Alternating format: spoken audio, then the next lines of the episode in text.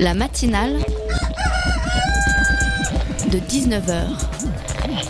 Et bah, c'est une émission qui parle de société, politique, euh, Culture alternative. On va aussi parler de sport, euh, de gens dans la rue. et l'actualité en règle générale. On va peut-être parler des corbeilles à linge pas en osier d'Auvergne. voilà, il y aura, il y aura des invités. Sociologues, des invités chercheurs. Les invités ne diront que des choses intelligentes. Ça va peut-être s'étriper un peu de temps en temps, mais La matinale de 19h, du lundi au jeudi jusqu'à 20h sur Radio Campus Paris. C'est bel et bien un bien pardon, un mois de réjouissance culinaire qui m'attend dès demain. Au programme matin, au petit-déj, pain au chocolat et croissant. Midi, déjeuner en terrasse. 19h, apéro, apéro saucisson pinard avec les amis. 22h, la cerise sur le gâteau, le miel sur la corne de gazelle. La rupture du jeûne avec les copains et la famille. Si c'est pas THE programme multiculturel 3 en 1, pension complète, la fille, elle a tout compris. Et même si cette année encore, je ne jeûnerai pas, parce que j'ai poney, piscine et surtout pas trop la foi, je souhaite du fond du cœur un joyeux ramadan à tous les Françaises et Français de confession musulmane. Un rama- ramadan porteur de belles valeurs telles le partage, la convivialité, l'endurance et le dépassement de soi. La matinale de 19h, le magazine de Radio Campus Paris. Bonsoir et bienvenue dans la matinale de 19h. Alors tout à l'heure, on parlera du lancement de FAC Initiative, le nouveau-né, le petit bébé de la coopérative étudiante Solidarité étudiante. Mais tout de suite, on est en droit de se le demander, l'appât du quin a-t-il des limites? Des économistes, banquiers, fonds d'investissement, financiers s'intéressent à la crise écologique. Ils disent pouvoir protéger la Terre, à leur façon, par l'argent. Combien vaut cette plage où vous allez tous les ans? Combien pour la forêt vous aimez tant vous promener? Quelle est la valeur d'une plante, d'un mammifère, d'un insecte? Ce mélange des genres semble contre nature. La finance, c'est le viol de la terre. C'est un extrait du documentaire de Denis Destrac et Sandrine Fedel, Nature, le nouvel Eldorado de la finance, non diffusé sur la chaîne franco-allemande Arte en février dernier. Et oui, sur l'autel sacré du marché de l'offre et de la demande libre et non faussée, tout a un prix, même la nature. Le péril climatique qui menacerait, selon les experts, notre planète serait même vu par certains comme une manne financière aux potentialités infinies. Espèces en voie disparition, sécheresse, pénurie en tout genre, tout est bon pour s'en mettre plein les poches. Et de ce documentaire édifiant est né un livre. Prédation a été publié en mai dernier aux éditions La Découverte. Christophe Bonneuil, bonsoir. Bonsoir. Alors, vous êtes co-auteur avec Sandrine Fedel de l'enquête Prédation, Nature, le nouvel Eldorado de la finance, et vous êtes également historien au CNRS. Ouais. Alors, lui, pour nous, il n'a pas de prix, il en aura jamais. C'est le super bénévole de l'année. Salut Loïc. Salut Dania. Oui, et tu es là pour interroger notre invité. Tout à fait, on va commencer peut-être avec une question d'actualité.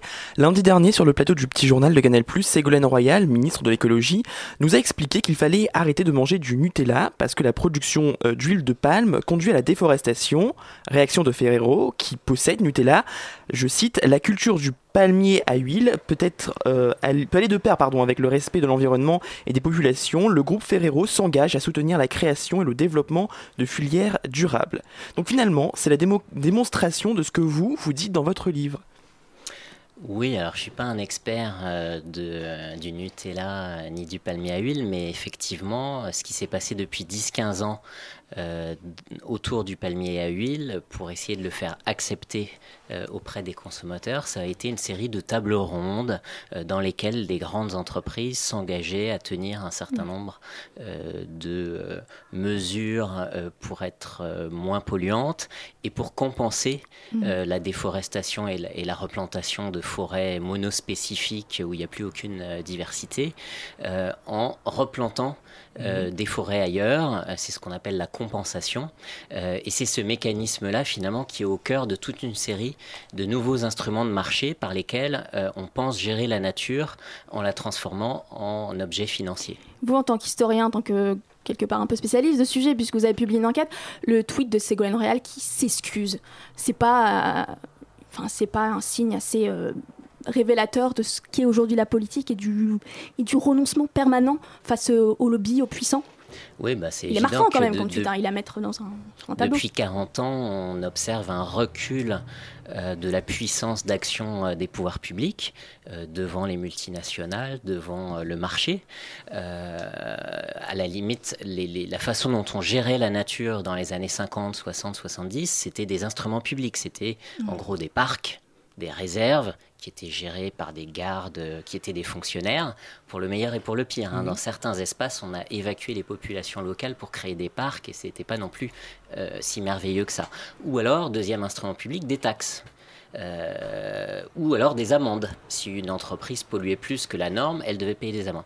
Et ce qui s'est passé, c'est que depuis les années 70, on a basculé euh, de, de, politiques de protection de la nature euh, dirigées par l'action publique à des politiques de protection de la nature tirées par le marché et contrôlé euh, par euh, le secteur économique euh, et financier.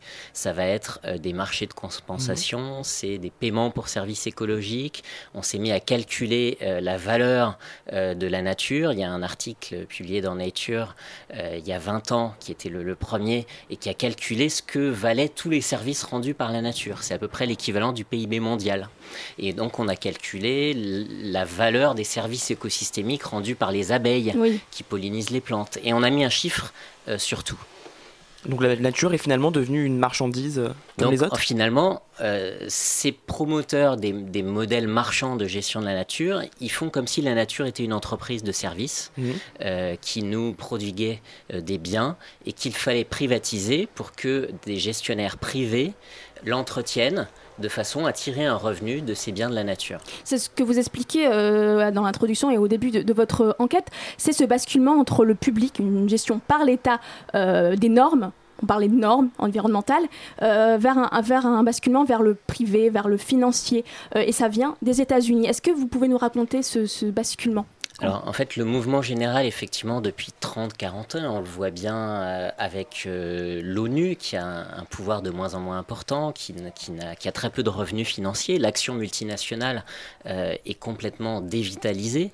les grands États, et notamment les États-Unis, ont, ont, rechigné à mettre, à apporter leur contribution financière. Donc on a une ONU qui est paupérisée, qui pour pouvoir fonctionner fait appel aux grandes entreprises multinationales, c'est le compact euh, le Global Compact. Toute une série des actions des agences de l'ONU sont maintenant cofinancées sur le modèle des partenariats mhm. publics-privés euh, par les grandes entreprises. Euh, d'une façon générale, depuis 40 ans, c'est ce qu'on appelle la, contre-révolution néolibérale. Je ne sais pas si mhm. vous avez lu le, livre de Thomas Piketty. On voit les hauts revenus qui s'envolent, la fiscalité qui leur est favorable. et du coup, il n'y a plus d'argent dans les caisses des États ni des Nations Unies. Et du coup, bah, puisqu'on n'a plus d'argent, on appelle les entreprises au secours pour nous aider à sauver la planète. C'est vraiment une logique euh, de privatisation euh, de l'action publique. C'est très intéressant au début du livre, vous expliquez, c'est quasi idéologique, c'est sémantique, c'est-à-dire dire que la protection de l'environnement, ça peut pas être euh, le fait de l'État, mais le fait de l'entreprise.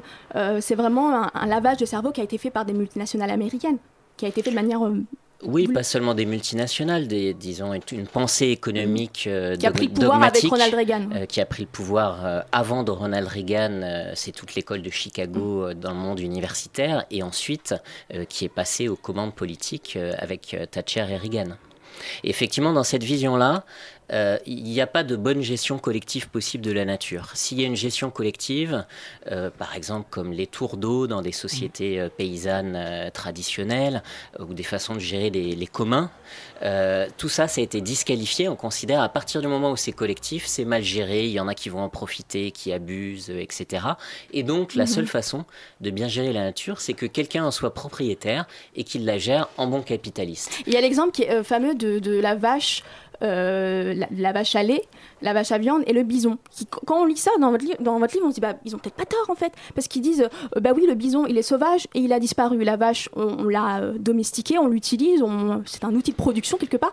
et bah aujourd'hui il y a plein de vaches, il y en a même trop selon certains experts. c'est une, preuve qui va dans leur sens. Alors c'est vrai que dans ces think tanks américains libéraux des années 70-80, il va y avoir l'idée tout ce qui n'est pas euh, privatisé est mal géré.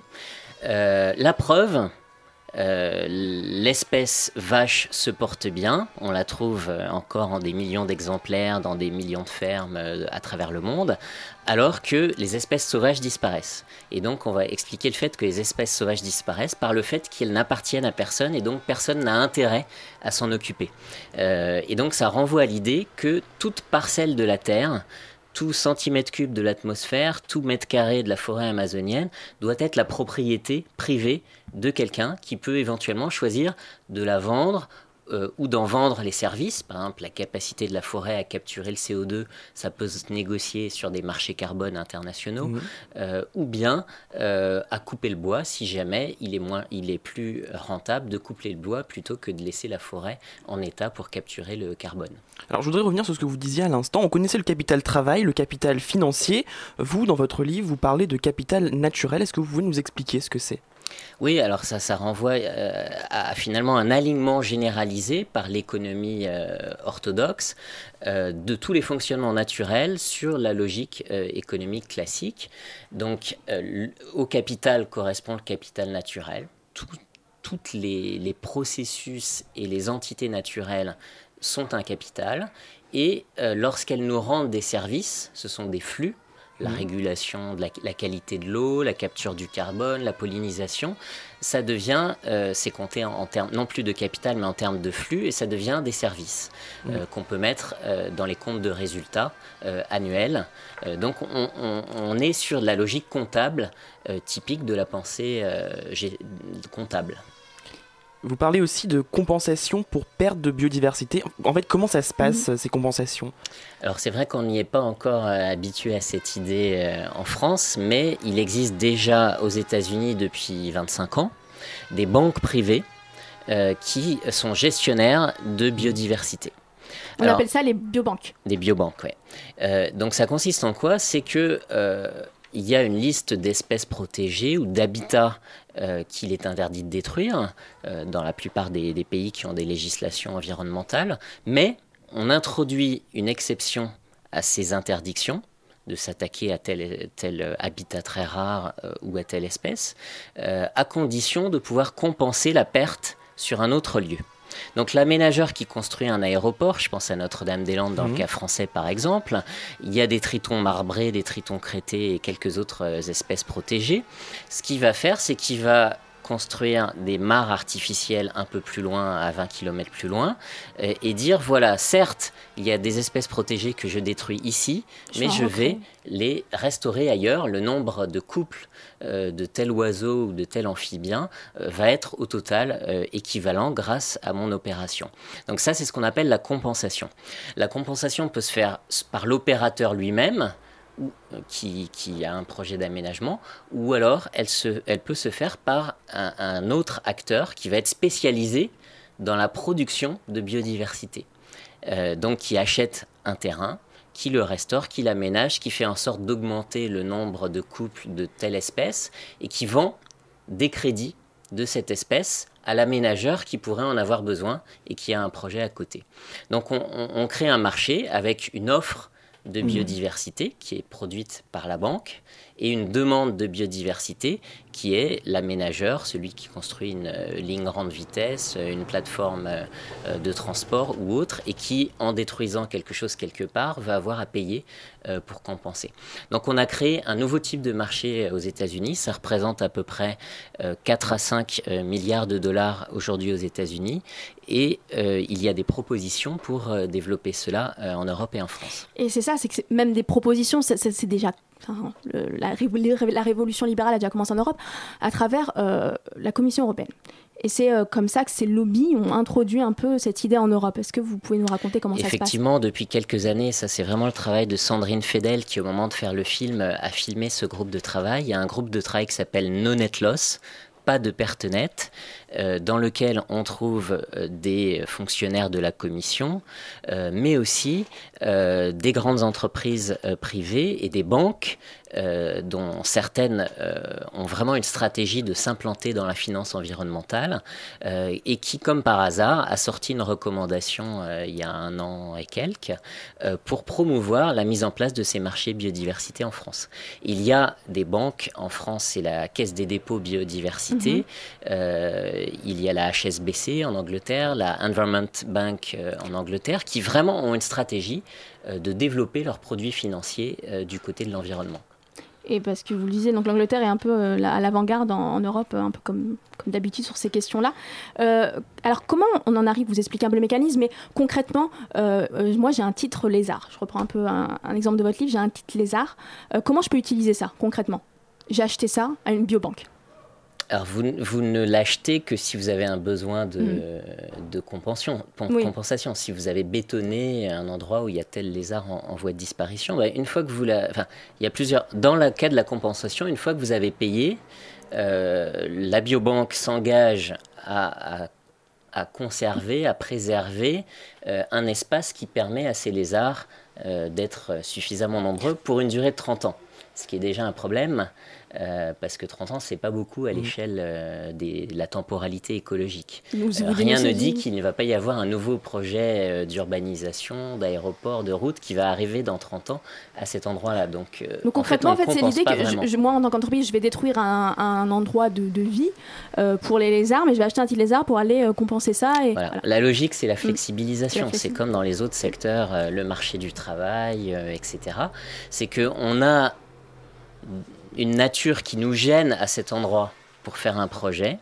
Le but, c'est de liquéfier tout ça, de flexibiliser. On la déplace et on la met à côté de façon à ce que ça coûte moins cher. Hein. c'est de, rendre la nature finalement conforme mm. à la logique du marché financier. Et pourquoi le problème Donc on doit déplacer euh, la nature en la calculant, en la découpant en morceaux qui sont déplaçables, euh, compensables, qu'on peut mettre en équivalence les uns avec les autres. Et pourquoi vous, la notion de perte nette est problématique concrètement bah, Alors autant du côté du carbone, on pourrait dire effectivement euh, une tonne de carbone, de CO2 émise à Tokyo ou à Madrid, c'est à peu près la même chose. Avec les vents, ça se disperse dans l'atmosphère, c'est relativement euh, homogénéisé. Autant la biodiversité, c'est fondamentalement local, c'est lié à euh, un type de sol, un type de climat, un type de pratiques humaines euh, qui interagissent avec la nature. Euh, et donc, c'est pas quelque chose qui est universel et avec lequel on peut faire facilement un marché. C'est quelque chose qui est complètement bioculturel, qui est local. et les marchés essayent d'extraire mhm. cette nature de tous ces attachements culturels, sociaux, écologiques pour la transformer en marchandise. Euh, ce qui est aussi marquant dans votre livre, c'est que vous dites les grandes euh, ONG euh, je parle WWF, des, ONG très très connues fonctionnent sur, ce, cette manière-là. Enfin, elles, ont des liens avec des biobanques, avec voilà, elles sont. comment vous expliquez ça? Effectivement, d'une part, ce sont des très très grosses ONG qui ont des gros budgets, beaucoup de salariés et qui, pour se financer, euh, fonctionne par des partenariats euh, avec les grandes entreprises, fonctionne en gérant des parcs dans des pays du Sud dans lesquels, euh, par exemple, elles organisent, un, écotourisme, elles organisent un système de chasse avec des droits de chasse, donc des produits qui sont commercialisées et elles se sont habituées depuis 20 ans ou 30 ans, ces très grandes organisations, c'est WWF, c'est The Nature Conservancy, c'est Conservation International, ce sont les trois plus, plus grosses dans le monde, elles se sont habituées à gérer la nature dans des logiques euh, de commercialisation, effectivement. Euh, cela dit, il existe encore un très grand nombre d'associations de protection de la nature à des échelles locales. Mm-hmm. au niveau mondial, il y a encore les Amis de la Terre, par exemple, qui refusent euh, ces, logiques de marché. Euh, et puis en France, toute une série d'associations euh, qui sont ancrées sur le terrain. on en a entendu parler autour de Sivins, hein, où mhm. c'était un membre de France Nature Environnement qui s'est fait tuer par la police. il y a encore tout un réseau associatif qui est qui n'est pas encore complètement discipliné par ces logiques de marché. Mais c'est vrai que la, Mais certes, mais pour en revenir à ces grands, ces grands groupes dont on se réfère, voilà, pour leurs enquêtes, pour leurs actions, est-ce que pour vous, c'est une perte totale de crédibilité?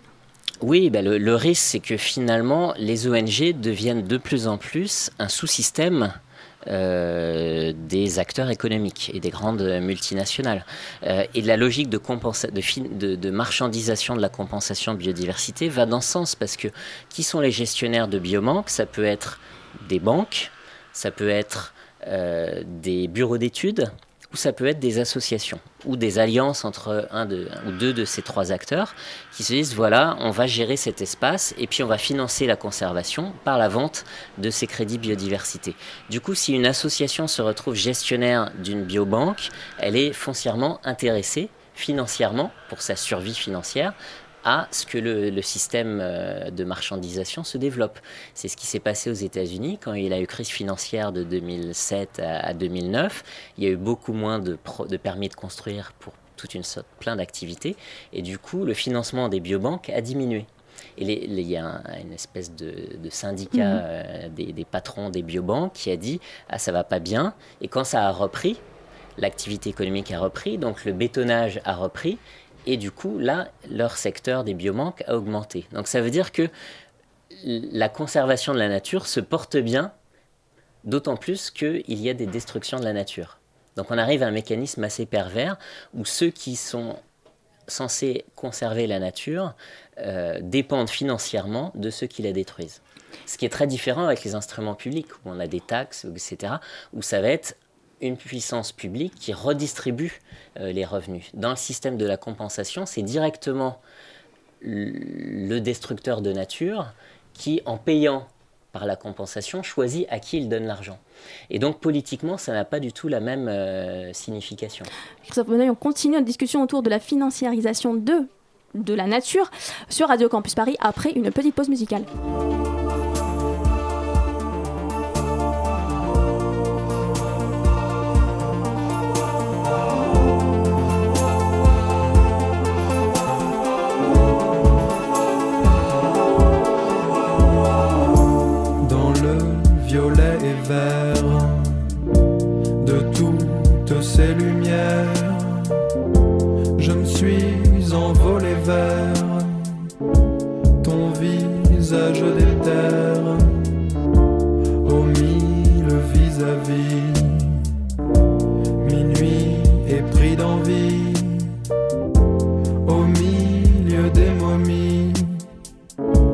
J'étais encore en vie. Parmi les fourrures, dans la fluorescence, mystérieuse chevelure, ta désobéissance, une course sans chemin, dans les sous-sols du temps, je t'ai perdu dans la paume de ma main.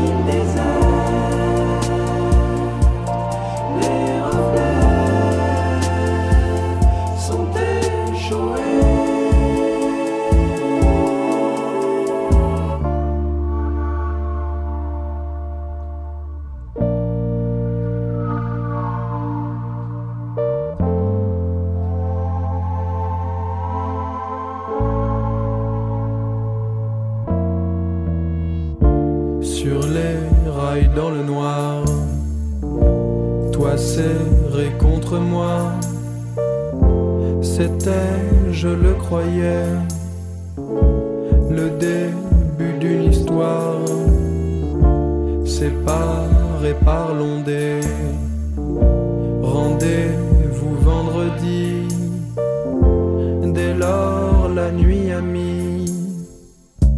plusieurs jours à tomber.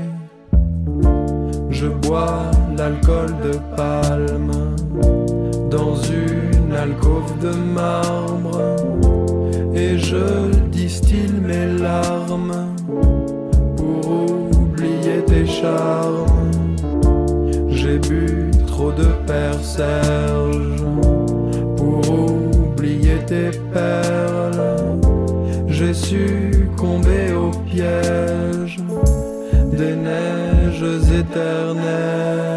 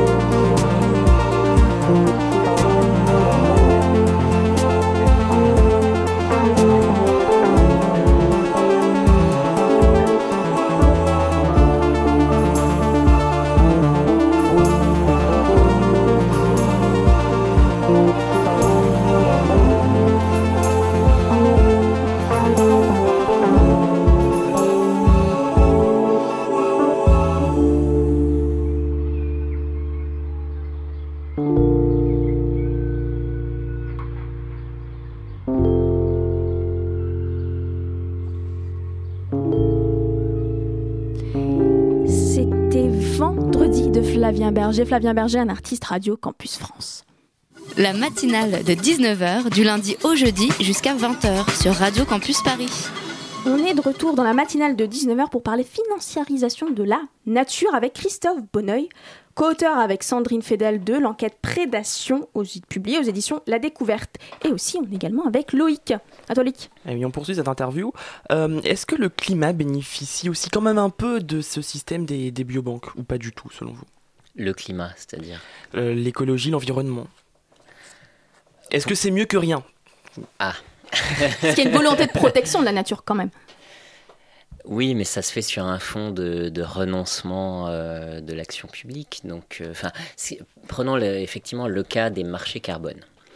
Donc, les marchés carbone ont été euh, mis en place euh, à la demande euh, des États-Unis à la négociation de Kyoto en 1997, au moment où le protocole de Kyoto est adopté.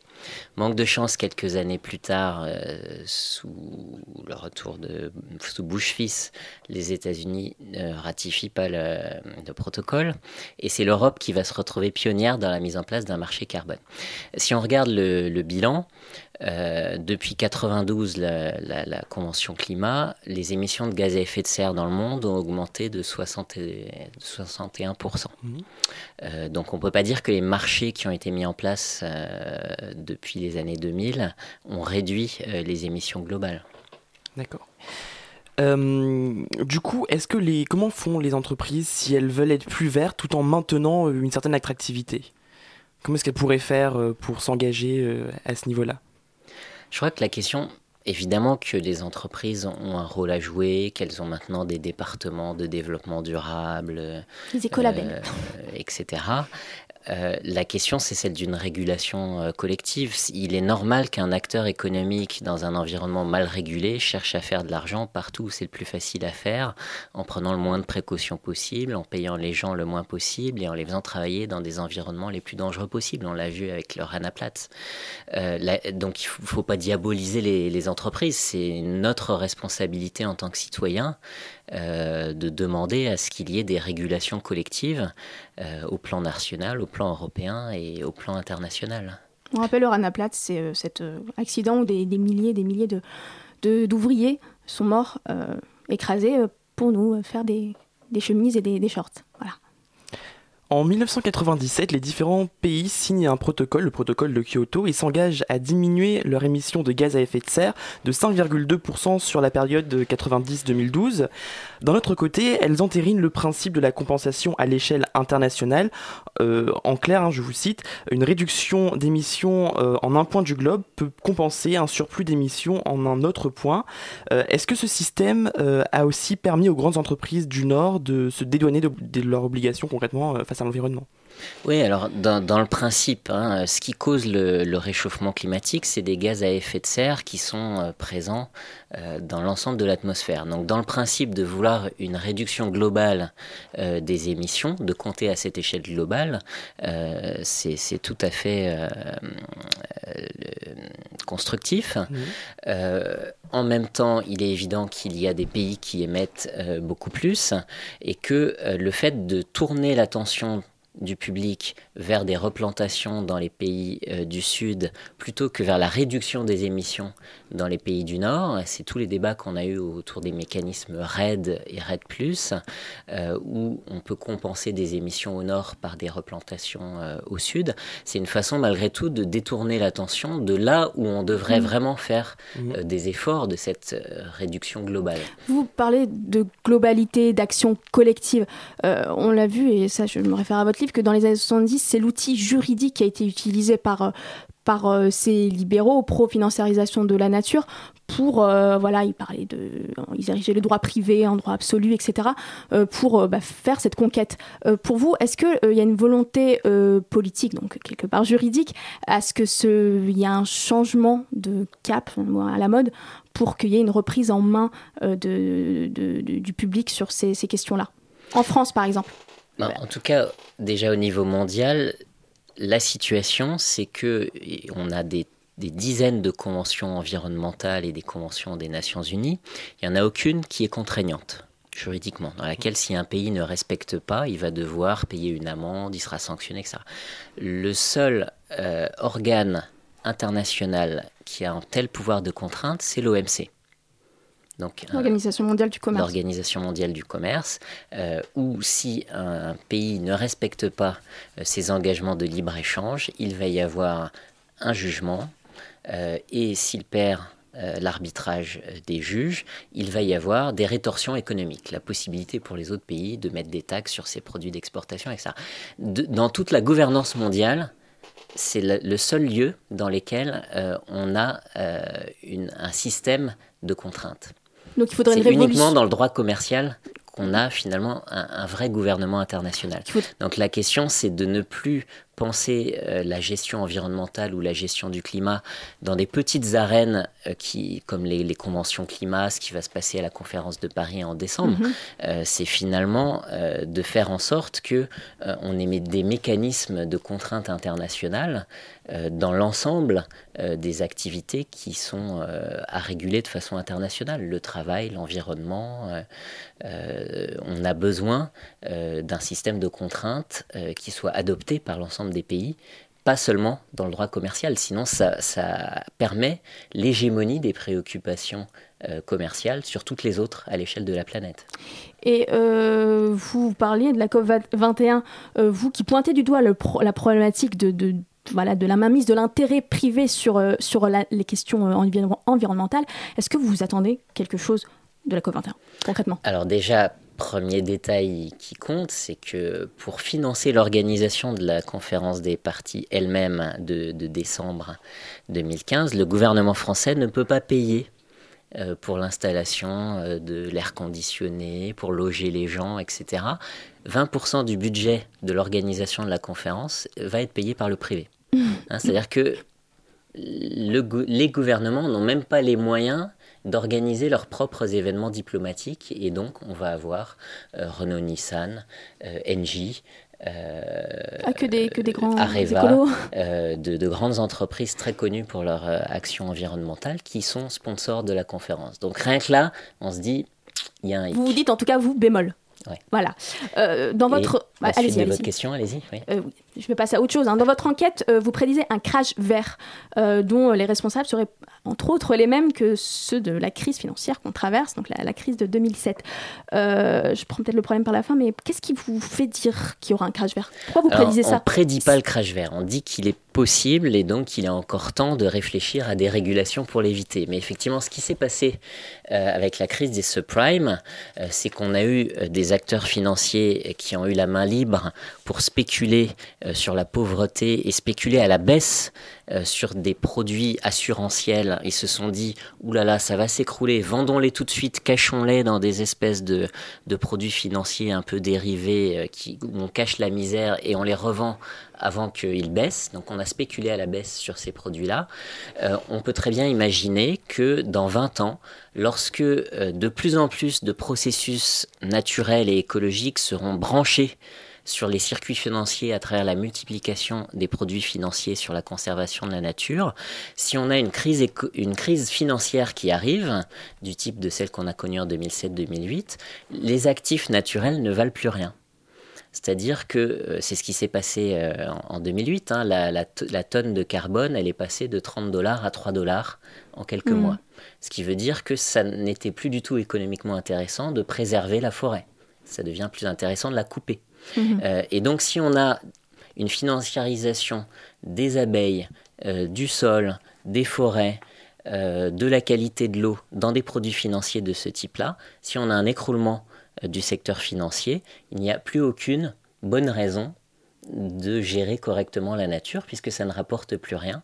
Et donc on peut avoir un effondrement écologique suite à un effondrement financier. Parce qu'il y aura une telle connexion entre les deux sphères euh, que euh, ça devient euh, possible. Alors je dis pas c'est le scénario qui va arriver. Ce qu'on dit simplement, c'est que attention, en connectant la finance sur la nature, on fait arriver dans le monde de la nature des logiques un peu irrationnelles, un peu erratiques, avec des bulles, avec des écroulements, qui sont propres au monde de la finance. Et donc on crée plus de vulnérabilité pour la vie sur Terre. Ce sera le mot de la fin. Merci beaucoup, Christophe. Venez d'avoir été parmi nous ce soir. Je le rappelle, vous êtes, euh, le, vous êtes co-auteur de l'ouvrage Prédation Nature, le nouvel Eldorado de la finance, publié aux, aux éditions La Découverte, qu'on peut se procurer dans toutes les bonnes librairies. D'accord? Voilà. Merci beaucoup, Loïc. Merci.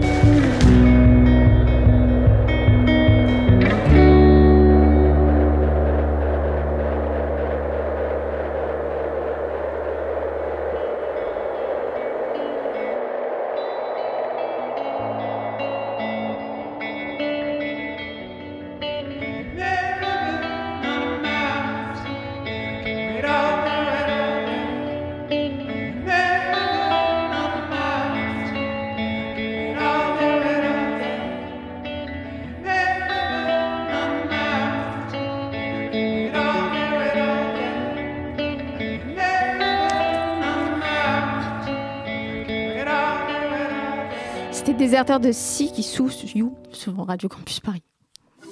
La matinale de 19h. Pas évident ça. Solidarité étudiante, c'est la coopérative étudiante qui monte. Première coopérative nationale étudiante. Elle se donne pour but de développer des services destinés aux étudiants dans les universités et les résidences universitaires. FAC Initiative. Alors, le nouveau réseau d'entraide entre associations étudiantes et bébés de Solidarité étudiante va voir le jour ce week-end lors de son assemblée générale de, de, de lancement. Valentin Bourgeois, bonsoir. Bonsoir. Alors toi, tu es bénévole à Solidarité étudiante. Alors avant de revenir sur Solidarité étudiante et FAC Initiative, je vais te demander une question d'actualité. Je vais voir si tu as suivi l'actualité de la journée. Un petit mot sur l'ajustement technique. hein. Ce n'est pas un remaniement. L'ajustement technique qui a, lieu, euh, qui a eu lieu cet après-midi au gouvernement qui te concerne, qui concerne ton association, qui concerne l'enseignement supérieur, c'est une association étudiante, et euh, l'économie sociale et solidaire, c'est une coopérative. Oui, alors euh, effectivement, il y a euh, un remaniement euh, qui est opéré, à la fois parce qu'il n'y avait pas de, de ministre de l'enseignement supérieur et de la recherche, donc ça permet de- d'en avoir un, c'était Najat Vallaud-Belkacem qui assurait l'intérim, et également sur les questions d'économie sociale et solidaire notamment, eh bien, il y avait Carole Delga qui part faire une, une campagne électorale, je crois, et donc qui ne pouvait plus assurer ses, ses fonctions de ministre. Donc, euh, en fait, c'est effectivement un remplacement. Moi, ce que j'espère, euh, notamment sur l'économie sociale et solidaire, c'est qu'on pourra poursuivre euh, la dynamique pour euh, développer le, le secteur, développer la coopération, notamment remettre, continuer à mettre de la démocratie dans l'économie. Tout ça, c'est des choses qu'on qu'on porte, et donc j'espère que la nouvelle ministre, Madame Pinville, pourra nous, nous aider à faire ça. Sincèrement, tu la connaissais, Martine Pinville, avant aujourd'hui? Et Thierry Thierry Mondon, oui, puisque c'est. Thierry Mondon, oui, je- oui. Oui, et Martine Pinville. Non, sincèrement. Non, non, sincèrement, non, je la, je la connaissais pas, euh, mais bon, euh, c'est pas grave, voilà, apprendre la, tu la vas apprendre la découvrir, à travailler vous, allez, vous, allez, à travailler ensemble, vous allez vous connaître. Alors, euh, bah, on va en revenir à ce qui nous intéresse ce soir, Solidarité étudiante. Solidarité étudiante, c'est pas très vieux, ça a été créé il y a pas très longtemps, on peut le dire par euh, le syndicat étudiant UNEF, syndicat majoritaire. Alors, tu peux nous raconter un peu la genèse de ton association? Ouais, c'est un peu plus compliqué que ça. C'est euh, l'UNEF, c'est un, un partenaire qui est, euh, qui est important, mais Ce n'est euh, qu'un partenaire, l'UNEF. Ouais, c'est un, un partenaire. Euh, en réalité, ce qui s'est passé, c'est que on a des associations. euh, Il y avait une association étudiante qui existait depuis 2002, qui euh, euh, son rôle c'était de hum, gérer des services pour pour les étudiants. Et on a décidé de créer une coopérative parce qu'on pensait que c'était important de pouvoir avoir un outil supplémentaire pour les étudiants. Une coopérative, qu'est-ce que c'est? C'est une entreprise. En l'occurrence, elle est dirigée là par et pour les étudiants sous le principe d'un homme égale une voix. Et puis, elle a un champ d'action qui est celui de la vie étudiante. C'est assez large comme Mhm. champ d'action puisque ça peut être le logement, les loisirs, la restauration, plein d'autres euh, choses. Euh, et euh, du coup, en fait, c'est, je dirais, l'interface, le lien entre les coopératives, l'économie sociale et solidaire aussi, et les étudiants, donc sur les campus. C'est ça, solidarité étudiante. Concrètement, pour revenir sur le logement, tu parlais de logement. Nous, la semaine dernière, à cette même heure, on recevait Marie-Christine Le Mardelet, donc adjointe à la- au maire de Paris, en charge de la vie étudiante. Entre autres, je vais pas tout dire, hein, je me suis assez cassé la tête la semaine dernière pour le faire. Entendu. Euh, euh, et elle avait l'air assez euh, séduite par euh, votre idée de COP Colloque. Alors, tu peux nous en parler? Qu'est-ce que c'est? Alors, Cop Colloque, en fait, euh, c'est euh, un projet qui est euh, un projet expérimental cette année qu'on va continuer à développer l'année prochaine, qui marche plutôt bien. L'idée, c'est partie du fait que quand on est étudiant, on arrive à la, à la fac, on arrive dans une école, on galère un peu à trouver un logement, c'est toujours Surtout un peu Paris. difficile, surtout à Paris en, en plus évidemment. Et du coup, bah, on s'est dit qu'est-ce qu'on peut faire plutôt que se laisser avoir par un marché locatif qui est souvent un peu violent envers les étudiants. Euh, comment est-ce qu'on peut s'organiser? Donc avec la coopérative, qui est un outil euh, qui permet d'être un peu efficace et de s'organiser euh, mutuellement évidemment. Du coup, on, on a fait en sorte que des, euh, on a pris des grands logements qui étaient euh, vides, euh, on en a fait des colocations étudiantes, et ça a permis bah, d'avoir un logement qui est sympa, qui est grand, au prix d'un 9 mètres carrés Mhm. sous les combles à Paris. Du coup, ça permet de se loger plus facilement. Et puis il y a tout aussi un- un- une logique d'accompagnement, de pouvoir accéder aux droits, de- pour faire des démarches, ce genre de choses. On est là aussi pour aider les étudiants. Le, le dispositif s'adresse plus particulièrement aux étudiants qui arrivent, pour lesquels euh, c'est euh, en fait leur première année euh, Mhm. dans l'enseignement supérieur. Et donc ça leur permet aussi de euh, prendre leur autonomie, d'avoir un logement autonome. Et ça, c'est un truc qui est important pour nous. C'est assez marrant parce que longtemps sur Paris, pour le Crous de Paris, c'était le contraire. Il fallait être en L3. Euh, je me rappelle, moi, quand je suis arrivée à Paris, je raconte ma vie, il fallait être en L3 pour avoir un logement sur Paris. Donc, c'était. euh, voilà, vous, vous, changez un peu de, de, façon de voir les choses. Euh, et comment ça se finance? Moi, le coopératif, c'est. Assez obscur pour moi. Comment voilà, des projets aussi ambitieux qui ont l'aval de, de la mairie de Paris, c'est pas rien.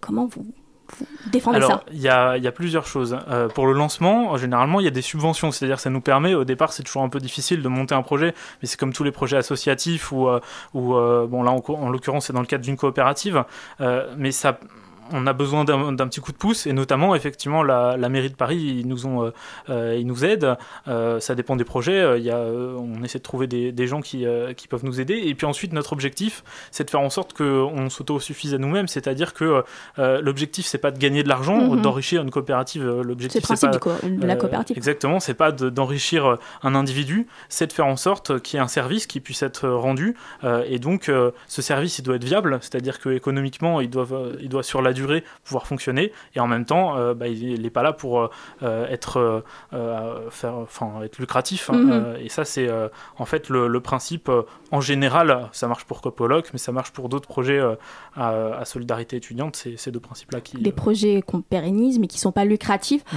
Euh, on parle de, de logement. Vous pouvez nous donner des exemples sur ce que vous faites en matière de restauration, par Oui. exemple Alors en fait, euh, l'idée euh, pour euh, Solidarité étudiante, c'est d'avoir des espaces euh, dans les campus.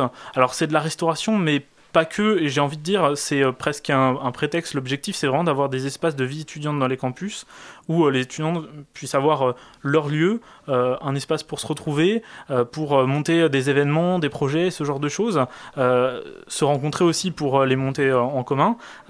Voilà, un lieu de vie. Un lieu de vie, oui. Et puis, ce lieu de vie, il y a aussi des services qui rend aux, aux étudiants. En l'occurrence, c'est souvent des cafétérias, effectivement. Mhm. Et ça permet de, de manger sur, sur son campus, de trouver un peu de diversité, des trucs sympas. Et, et ça permet aussi de faire vivre le modèle, puisqu'on parlait de viabilité économique économique. L'idée, c'est que euh, ça repose aussi, ça permet de financer euh, euh, des, des animations, ça permet de financer le lieu et de faire en sorte qu'il y ait quelque chose de sympa sur les campus. Restauration, logement, pas le plus d'autres actions de solidarité étudiante? Parce que Si- c'est vaste, hein, moi je suis sur le Si- site, il y a beaucoup de choses. C'est vrai que si je commence à faire euh, à énumérer tous les euh, tous les projets de solidarité étudiante, je pense Les qu'on plus, les plus importants là. Bah, je pense les plus importants, c'est vraiment euh, COP Campus, donc qui sont les lieux de vie sur les Mhm. campus, les cafétérias, lieux de vie étudiants. COP Colloque, euh, donc avec Mhm. les colocations étudiantes, notamment sur la ville de Paris. Euh, et puis euh, après, on intervient un peu sur les loisirs, on intervient un peu sur la question. Moi j'ai vu que tu t'occupais de la question, c'est pour ça que je pose cette Ouais. question, j'ai vu que tu étais responsable de la question des vacances. Tout à fait. Explique-moi ce que tu fais Alors, pour les vacances. Pour l'instant, il n'y a, y a rien de très concret. C'est un champ qui est en développement. Tu l'as dit, Solidarité étudiante, ça, ça a trois ans. Donc, du coup, on a commencé par Cop Campus, Cop Colloque. Mhm. Et là, on lance de, de, nouveaux, de nouvelles pistes. Euh, notamment, il y a effectivement les, volonté les d'expansion vacances. qui est énorme, vous avez de l'ambition Ouais. quoi. On. Bah, on essaie de, de répondre aussi aux attentes. Euh, On a beaucoup d'attentes quand on est euh, étudiant. Nous-mêmes, euh, on, on se dit ah ouais, ça serait bien qu'on fasse ça, ça serait bien Mhm. qu'on fasse ça. Après, à un moment donné, il faut aussi faire en sorte que, encore une fois, ce soit viable et qu'on puisse étaler ça dans le temps. Donc là, on lance des pistes, notamment les vacances.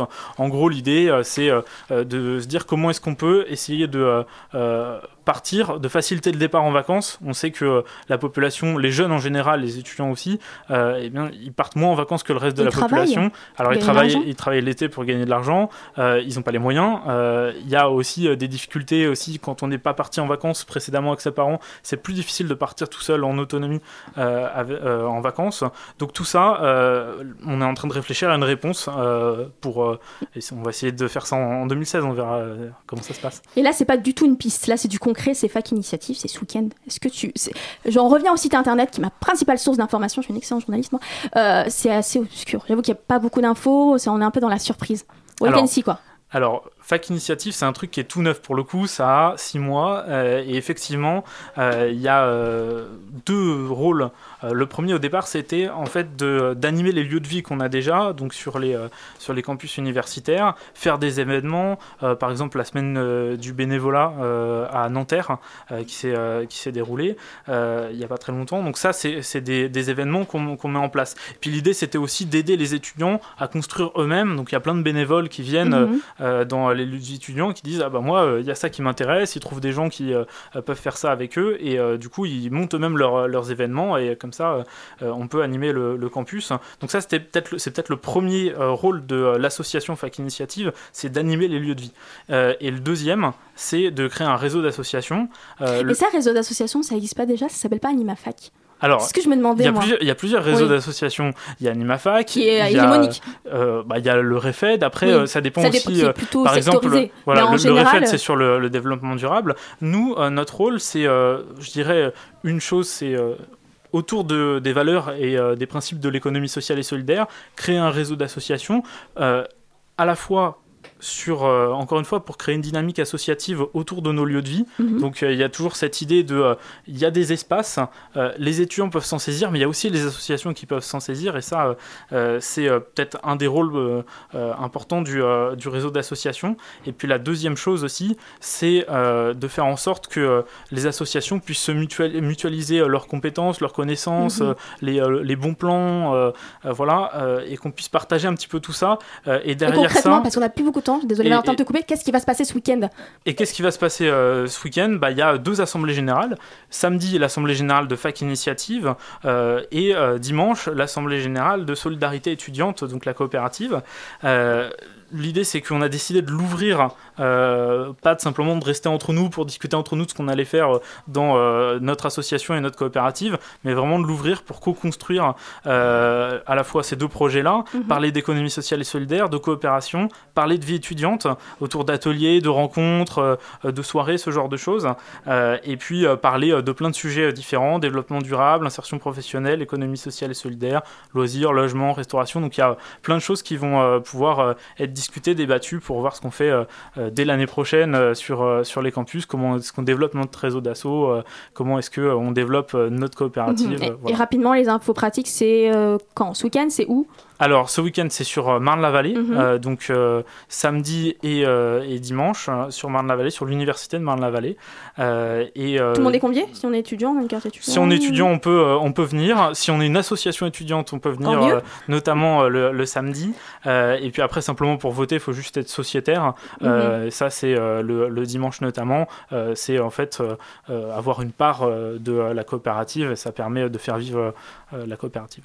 Eh ben, merci beaucoup, Valentin Bourgeois. Merci je le toi. rappelle, tu es bénévole à Solidarité étudiante. Il nous a parlé de Solidarité étudiante et de Fac Initiative. Merci beaucoup, Valentin. Merci. Sans transition, sans virgule, c'est l'heure de la chronique de Fanny qui va nous raconter plein de trucs super sur le web. Bonsoir. Alors, ça va? Très bien.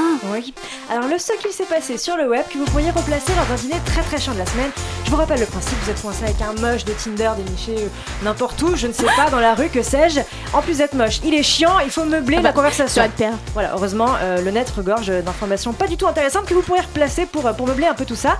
Tout d'abord, le nouveau jeu con de la semaine, parce qu'à chaque semaine, son nouveau jeu con hein, qui euh, émerge sur les réseaux sociaux. Donc, si vos journées sont un peu fades, hein, si vous trouvez que le réviser le bac c'est un peu chiant, eh bien écoutez, vous pouvez jouer au Belly Button Challenge. Est-ce que tu en as entendu parler? Ah oui, il faut tourner sa main et toucher son nombril. Mais voilà, qu'est-ce donc qu'elles le sont but c'est connes d'être- de faire une sorte de torsion euh, voilà, complètement improbable, de se faire mal, hein, voilà, pour toucher son nombril à l'aide de son bras en passant par son dos, hein, ce qui est physiquement impossible, sauf si vous êtes très étrangement foutu. Là, j'essaye, Voilà, donc là Dania essaye et du coup elle a l'air conne, voilà. Donc ça c'est C'est l'air con, pardon. Oui, donc c'est- c'est- c'était le jeu, le jeu con de la semaine. Ensuite le point Lilou Dallas Multipass, c'est une mini révolution hein, pour les pour les mots de passe qui arrivent. C'est une, une entreprise qui s'appelle Intelligent Environments, Environments, Environments qui I développe love ça English. n'est-ce pas? Euh, l'emo- L'emoji passcode. Alors de quoi s'agit-il? Il s'agit de nouveaux mots de passe qui maintenant auront la forme d'emoji. Donc plutôt qu'avoir des chiffres, votre date de naissance, la date de mort de votre chien euh, Germain, je n'en sais rien, eh bien maintenant vous aurez aubergine, euh, caca, Votre mood euh, du moment, et puis euh, verre de vin, par exemple, en fonction de votre personnalité. Donc en fait, ils, ils ont, ils ont fait des petites recherches, ils ont trouvé que c'était plus facile à mémoriser que les chiffres, les images, n'est-ce pas? Et que de toute façon, plus de 64% des gens de la génération Y communiquaient essentiellement avec des, des emojis. Donc voilà, donc c'est bien, non? C'est génial c'est une révolution qui arrive. Tu es content de le savoir et ça, ça te fait plaisir. Super L'info libido de la semaine, car ça aussi c'est important et que je pense à vous, c'est Apple qui nous l'offre. hein. C'est une grande nouveauté dans la prochaine mise à jour de l'iPhone. Euh, dans l'appli santé, il va y avoir une option données reproductives. Ça vous met en joie, n'est-ce pour pas savoir quoi ça Eh bien, pour ça, alors il faut rem- remplir la date, l'heure euh, et euh, de vos rapports sexuels. Si oui ou non vous avez utilisé une capote, si vous êtes une fille, euh, si oui ou non, enfin, quand, quand sont vos cycles menstruels. Et à la fin, ça vous fera une petite courbe qui vous dira si vous avez perdu des calories à force de faire l'amour. voilà. Euh, je ne sais pas pourquoi, j'ai cru que c'était une blague, mais c'est une vraie info. Donc la prochaine mise à Une jour. utilité absolue quoi. Voilà, chaque fois que vous faites l'amour, hop, vous en informez votre iPhone, comme ça après Apple se, pourra se nourrir de toutes ces informations et les mettre dans une application un peu, un peu payante, c'est génial. L'instant cellulite et peau d'orange de la semaine, car oui, nous aussi à Radio Campus, on a envie d'être sexy en maillot. Eh ben complètement. C'est pas qu'on fait pas la radio qu'on veut pas être belle. Exactement, exactement. Bien. Euh, donc c'est euh, Apple qui, euh, Google pardon, qui développe une application qui s'appelle I am 2 calories. Donc je suis 2 calories. Merci pour le nom. Ils développent, ils sont pas très forts en nom en revanche. C'est une appli qui, qui consistera à prendre en photo un plat que vous êtes en train de manger. Euh, un algorithme euh, analyse les pixels de la photo, le compare avec la base de données de photos euh, de Google, et ensuite ça vous dit, genre, bah là vous êtes en train de manger un burger, bim, ça fait tant de calories, là vous mangez un haricot, et oui, juste un haricot, bim, ça vous fait tant de calories. Voilà, ça évitera que vous soyez une boule qui roule dans la nature. Et enfin, dernière info, l'entourlooper vacancier de la semaine, il s'appelle Adam Strong, c'est un anglais de 19 ans, qui comme nous n'a pas le sou, et donc du coup il a, il a voulu partir en vacances avec Ryanair. Il s'est trompé dans son nom, enfin en fait il a demandé à son beau-père de, de réserver son nom à sa place, il a fait une coquille dans le nom, il a voulu modifier son nom, il lui disait Ah que ça non, coûtait ok. 300 euros, et là c'était un scandale, le mec s'est dit non je n'ai pas payé 300 euros, je vous emmerde, et du coup, moins cher, il a fait juste changer son nom, euh, la voilà, légalement, à la et ça lui a coûté dirait. 142 140 dollars, donc si vous trompez cet été et que vous Énorme. ne voulez pas payer, changez votre nom à la mairie, c'est beaucoup mieux. C'est beaucoup moins Oui, cher. Voilà, et bonnes vacances. Merci Fanny, 19h59. C'est alors là, mais vraiment, vraiment, l'heure de se quitter. C'est l'équipe d'Extérieur Nuit qui est de retour des Champs-Élysées qui prendra la suite. Bonne soirée à tous sur Radio Campus Paris.